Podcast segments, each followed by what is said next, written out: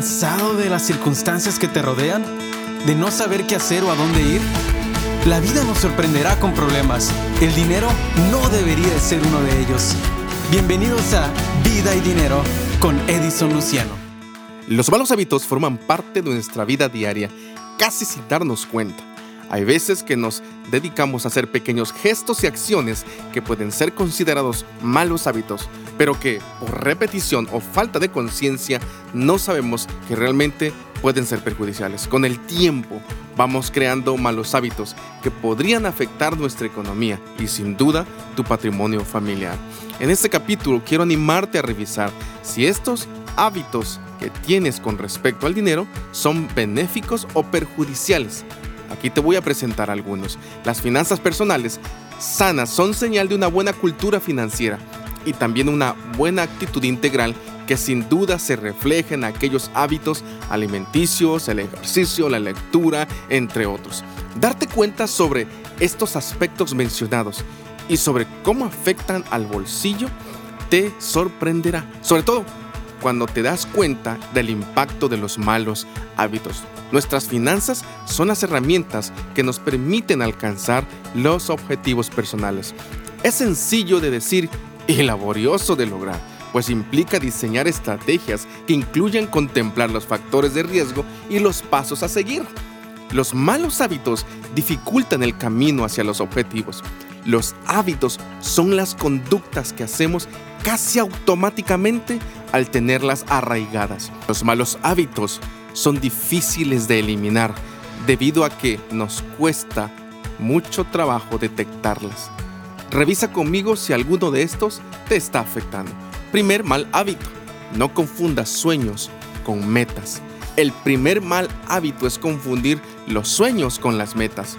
Pues para soñar no se requiere mucho esfuerzo pero las metas implican que sean concretas, que tracemos objetivos en el tiempo y que diseñemos estrategias detalladas y realistas que nos permitan cumplirlas. Los especialistas señalan esto como el primer mal hábito, pues es fácil salirse del camino de la salud financiera si no se tienen claros las restricciones que implica tener una meta u objetivo en concreto y tus decisiones financieras estarán sujetas a ello. Segundo mal hábito, no tener un presupuesto realista.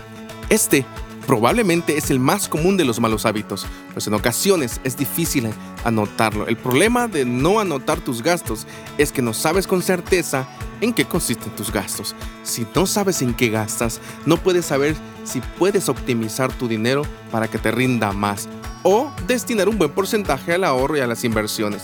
Afortunadamente la tecnología te puede ayudar, pues existen aplicaciones para llevar un mejor control de tus gastos. Busca alguna app que se ajuste a tu necesidad para crear un presupuesto y tener control de tus gastos. Tercer mal hábito, el mal uso de las tarjetas de crédito. Definitivamente tienes uno de los peores malos hábitos financieros. Si eres un comprador compulsivo, emocional, poco cauto, descuidado e impredecible, además es probable que usas tu tarjeta de crédito sin ninguna conciencia. Desafortunadamente, es un hábito difícil de combatir, pues es uno de los que se extiende fácilmente en muchas áreas de nuestra vida. Identifica cuáles son los gastos de los que puedes prescindir pues no son de primera necesidad en tu vida diaria. En este sentido, los gastos hormiga, aquellos que compras para satisfacer un deseo inmediato y efímero, deben ser erradicados. Elabora un presupuesto mensual y trata de no salirte de él. Utiliza tu tarjeta de crédito solo para gastos que valgan la pena y trata de liquidar tus deudas antes de adquirir una nueva. Nunca uses tu tarjeta como dinero extra, pues es, es un instrumento de de financiamiento que incluye un precio por usarlas. Cuarto mal hábito. No tienes un plan de ahorro. El costo de la vida es muy alto actualmente, pero ahorrar o invertir no es un lujo. Son acciones de primera necesidad. Ambas decisiones requieren de compromisos en largo plazo, pero lo cierto es que son muy redituables con el tiempo. Existen diferentes esquemas de ahorro pero los más seguros son los que se ofrecen de instituciones especializadas, pues es muy peligroso tener el dinero guardado en casa y en una cuenta de ahorro sin beneficios solo perderá valor con respecto a la inflación. Invertir siempre es un poco más riesgoso que ahorrar, pero también los dividendos son mejores. Es importante que definas qué tipo de inversor eres y sigas los consejos para este tipo de inversionistas. No hay inversiones con cero riesgos, pero la rentabilidad lo vuelve más atractivo que simplemente ahorrar. Quinto mal hábito, no cuentas con un fondo de emergencia. No vivir dentro de tus posibilidades implica un engaño a nosotros mismos. Lo malo es que nunca te alcanzará. Pagarás tarde y gastarás de más en intereses. Siempre llegarás a las quincenas con la cuenta de banco en ceros. Te costará trabajo cumplir tus gastos. Vivirás al día y no podrás ahorrar o invertir. No tener un colchón financiero implica que cualquier emergencia o eventualidad puede afectar tu estabilidad y repercuta en situaciones complicadas de superar en la vida. Te quiero dar un consejo divino. Deseo te bendiga y te anime. Todo esto lo hizo para que nunca se te ocurra pensar, he conseguido todo esto con mis propios esfuerzos y energía.